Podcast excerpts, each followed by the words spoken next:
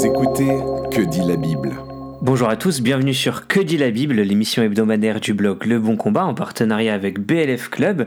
Je suis Alex Lopez, l'éditeur de ce podcast, et je suis accompagné cette semaine de Guillaume. Salut Guillaume, comment ça va dans ton beau pays enneigé? Ça va très bien, et justement, il neige aujourd'hui. Ah, bah nous on n'a pas encore cette chance, mais euh, bientôt peut-être. Euh, voici la question qu'on a cette semaine. Que dit la Bible au sujet du courage, notamment en termes de relations humaines et en particulier au, sein des relations d'alliance? C'est un sujet important car bien souvent on peut constater qu'il y a un écart entre ce qu'on appelle notre théologie qui est professée, donc celle que nous assumons verbalement, et notre théologie réelle, celle que nous pratiquons véritablement. Du coup, on va commencer par le commencement, Guillaume. Comment définir le courage? Alors sur le plan moral, le courage désigne une fermeté, une force de caractère euh, qui permet d'affronter le danger, la souffrance, les revers, ça c'est la définition du Larousse, les circonstances difficiles on pourrait rajouter. On associe souvent euh, cette vertu du courage à celle de la bravoure, c'est-à-dire le fait de se montrer euh, valeureux dans une situation dangereuse ou compliquée. Une personne courageuse tente à s'oublier soi-même, à mettre sa peur de côté pour affronter euh, des circonstances difficiles en faisant preuve d'abnégation.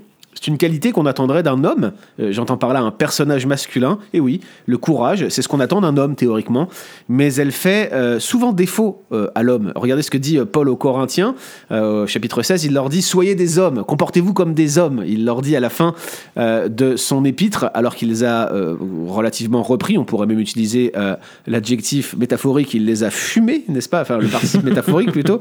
et, et il leur dit à la fin de son épître Soyez des hommes, autrement dit, soyez des personnes courageuse.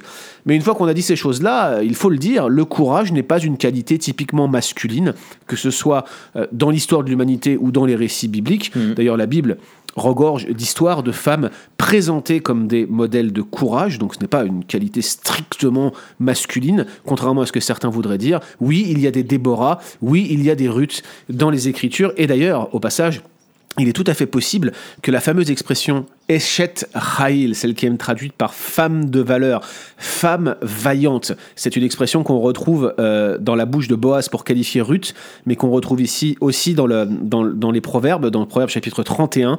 Eh bien, il est tout à fait possible que cette expression Eshet Raïl y fasse référence et qu'elle mette en exergue le courage de ces femmes. Une fois qu'on a défini le courage, maintenant, qu'est-ce que Dieu attend de nous en matière de courage? Alors clairement, dans les Écritures, et je pense qu'il faut commencer par là, le courage est attendu de celui qui place sa foi en Jésus-Christ. Euh, nous ne sommes pas simplement encouragés à croire, c'est-à-dire à avoir une opinion de pensée, par exemple, mais à en rendre témoignage publiquement. C'est cette notion de fiducia, de confiance. Regardez ce que dit Matthieu 10, versets 32 à 33, c'est Jésus qui parle. C'est pourquoi quiconque se déclarera publiquement pour moi, je me déclarerai moi aussi pour lui devant mon Père qui est dans les cieux. Mais quiconque me reniera devant les hommes, je le renierai aussi devant mon Père qui est dans les cieux. Passage parallèle hein, euh, euh certainement inspiré euh, des paroles de Jésus par Paul dans sa deuxième épître à Timothée au chapitre 11 euh, et 12, au verset 11 et 12, pardon, chapitre 2, verset 11 et 12.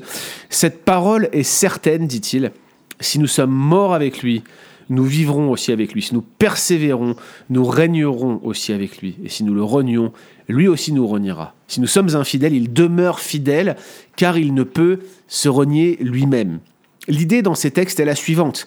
Christ a pris position pour nous, prendrons-nous nous aussi position pour lui Ferons-nous preuve du même courage que le sien, tout simplement Ces textes ne visent pas à stigmatiser ceux qui ont pu renier Christ pendant des périodes de persécution, par exemple, et qui reviendraient à lui par la repentance mais plutôt ceux qui considèrent la profession de foi comme n'engageant que leur bouche, et souvent d'ailleurs pour un temps seulement. Le courage de la foi, c'est le courage de marcher dans les traces de Jésus, d'être publiquement un témoin de sa résurrection, publiquement un témoin du courage qu'il a manifesté envers nous.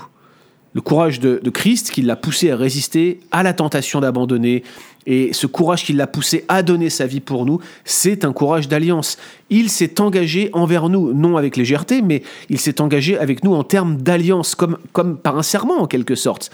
Il ne peut pas se renier lui-même, dit Paul, même si nous sommes infidèles. C'est-à-dire que même si, si vous péchez, même si vous tombez, même si vous chutez, lui, il ne va pas se renier, il s'est engagé il continue à soutenir les pécheurs qui sont unis à lui de manière indéfectible, si bien sûr il persévère dans la foi et dans la repentance. Ce sont les conditions de la nouvelle alliance auxquelles Christ d'ailleurs pourvoit lui-même. Ce que je suis en train de dire, c'est que le courage de Christ, celui qu'il a manifesté dans son obéissance active et passive, eh bien ce courage, il est au cœur des alliances entre Dieu et les hommes.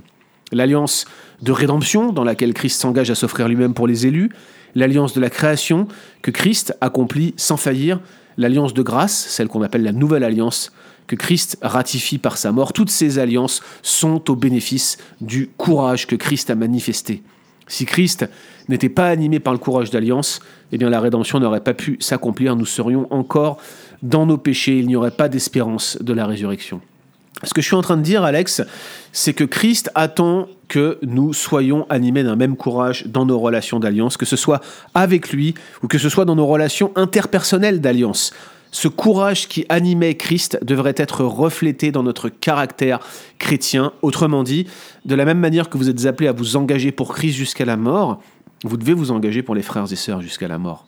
Il n'y a pas de plus grand amour que de donner sa vie pour ses amis, et ça, ça prend un sacré courage de faire ça. Hmm. Ça me rappelle beaucoup euh, une phrase que Piper avait partagée en disant euh, Jésus est mort publiquement pour nous, à nous de vivre aussi publiquement pour lui et de faire preuve de courage derrière. Ouais, Absolument. Clairement. Est-ce que tu pourrais du coup nous donner un exemple concret, Guillaume? Oh, j'en ai plein, mais j'en ai un qui me revient toujours en tête lorsque je pense à la notion de courage. C'est euh, un extrait du livre de Nicky Gumbel, Une vie digne d'être vécue. Et voici ce qu'a écrit un médecin américain, rapporté par Nicky Gumbel, au sujet d'une fillette euh, qui était atteinte d'une maladie de sang incurable. Sa seule chance de survie était une transfusion où elle recevrait du sang de son frère. Et son frère, âgé de 5 ans, avait miraculeusement survécu à la même maladie et son corps avait acquis tous les anticorps nécessaires. Alors ce petit garçon de 5 ans accepta de donner son sang. Et après la, transfusion, une fois qu'elle était terminée, il se retourne vers le médecin et il s'enquit d'une voix tremblante Est-ce que je vais commencer à mourir maintenant?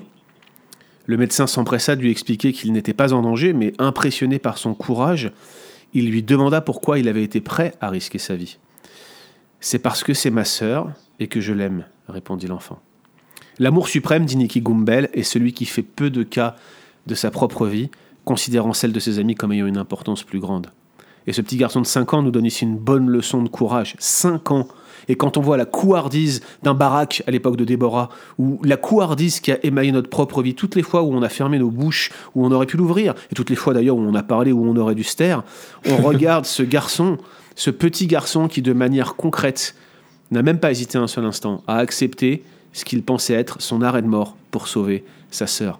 C'est ça le courage, être prêt à donner pour son frère, pour sa sœur, pour son ami, être prêt à s'engager publiquement pour lui à chaque fois que c'est nécessaire.